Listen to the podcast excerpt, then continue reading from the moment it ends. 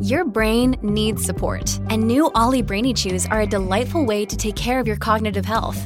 Made with scientifically backed ingredients like Thai ginger, L-theanine, and caffeine, Brainy Chews support healthy brain function and help you find your focus, stay chill, or get energized. Be kind to your mind and get these nootropic chews at ollie.com. That's O L L Y.com. These statements have not been evaluated by the Food and Drug Administration. This product is not intended to diagnose, treat, cure, or prevent any disease. Evernorth Health Services, we believe costs shouldn't get in the way of life changing care, and we're doing everything in our power to make it possible. Behavioral health solutions that also keep your projections at their best? It's possible. Pharmacy benefits that benefit your bottom line? It's possible. Complex specialty care that cares about your ROI? It's possible. Because we're already doing it. All while saving businesses billions. That's Wonder made possible. Learn more at evernorth.com/wonder. Comment mieux télétravailler?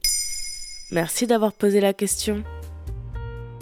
Rebecca Seal est une journaliste britannique, freelance depuis 12 ans et autrice du livre Solo How to Work Alone and Not to Lose Your Mind. En français, Solo, travailler seul sans perdre la tête. Il est sorti en septembre 2020, six mois après le début de la pandémie de Covid-19, au moment où le télétravail était devenu une réalité pour beaucoup de travailleurs, en entreprise ou indépendants. Et avec lui, toutes les difficultés quand on ne sait pas trop comment s'y prendre. En janvier 2021, en France, 27% des salariés pratiquaient le télétravail, contre 4% en 2019 selon le ministère du Travail. Et donc on s'y prend comment? La première chose est de se poser des questions. Ne pas copier-coller ce qu'on ferait dans un bureau et foncer tête baissée, mais se demander je fonctionne comment? Qu'est-ce que je n'aime pas au bureau et que j'ai envie de changer Et faire des choix en fonction de ce qui nous convient? En bref, conscientiser le télétravail. Établissez vos règles. Par exemple, Rebecca Seal et son mari ne parlent pas de travail avant le petit déjeuner ni après 20h. Les rituels de transition peuvent aider, c'est-à-dire passer de l'ambiance maison à l'ambiance travail. Si c'est votre rêve d'être en loungewear toute la journée, jogging, sweat, foncez. Mais si ça vous fait sentir coupable et un peu miteux, alors maquillez-vous, habillez-vous.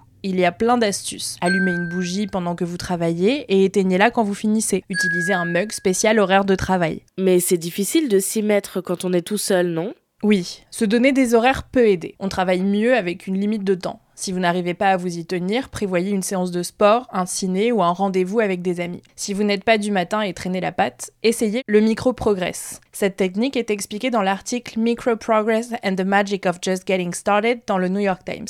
Il s'agit de découper une tâche de type écrire un tel rapport en micro-tâches, ouvrir le document, le nommer, écrire une phrase. Le cerveau réagit à ces micro-satisfactions et se laisse entraîner plus facilement. Et puis organisez vos tâches selon vos moments de productivité. Si vous êtes du matin, prévoyez les tâches demandantes cognitivement le matin, par exemple écrire, et les tâches plus automatiques et administratives l'après-midi. Ou inversement, si vous êtes plutôt du soir. Si vous télétravaillez de temps en temps, gardez pour chez vous les tâches qui demandent du temps et de la concentration et laissez les réunions pour le bureau. Et définissez un espace de travail, de préférence avec de la lumière. Mais si je n'ai pas de place chez moi Si vous aimez sortir, allez au café, à la bibliothèque. Sinon, essayez d'éviter le canapé et le lit. Même si vous travaillez sur la table de la cuisine, vous pouvez mettre en place un rituel symbolique.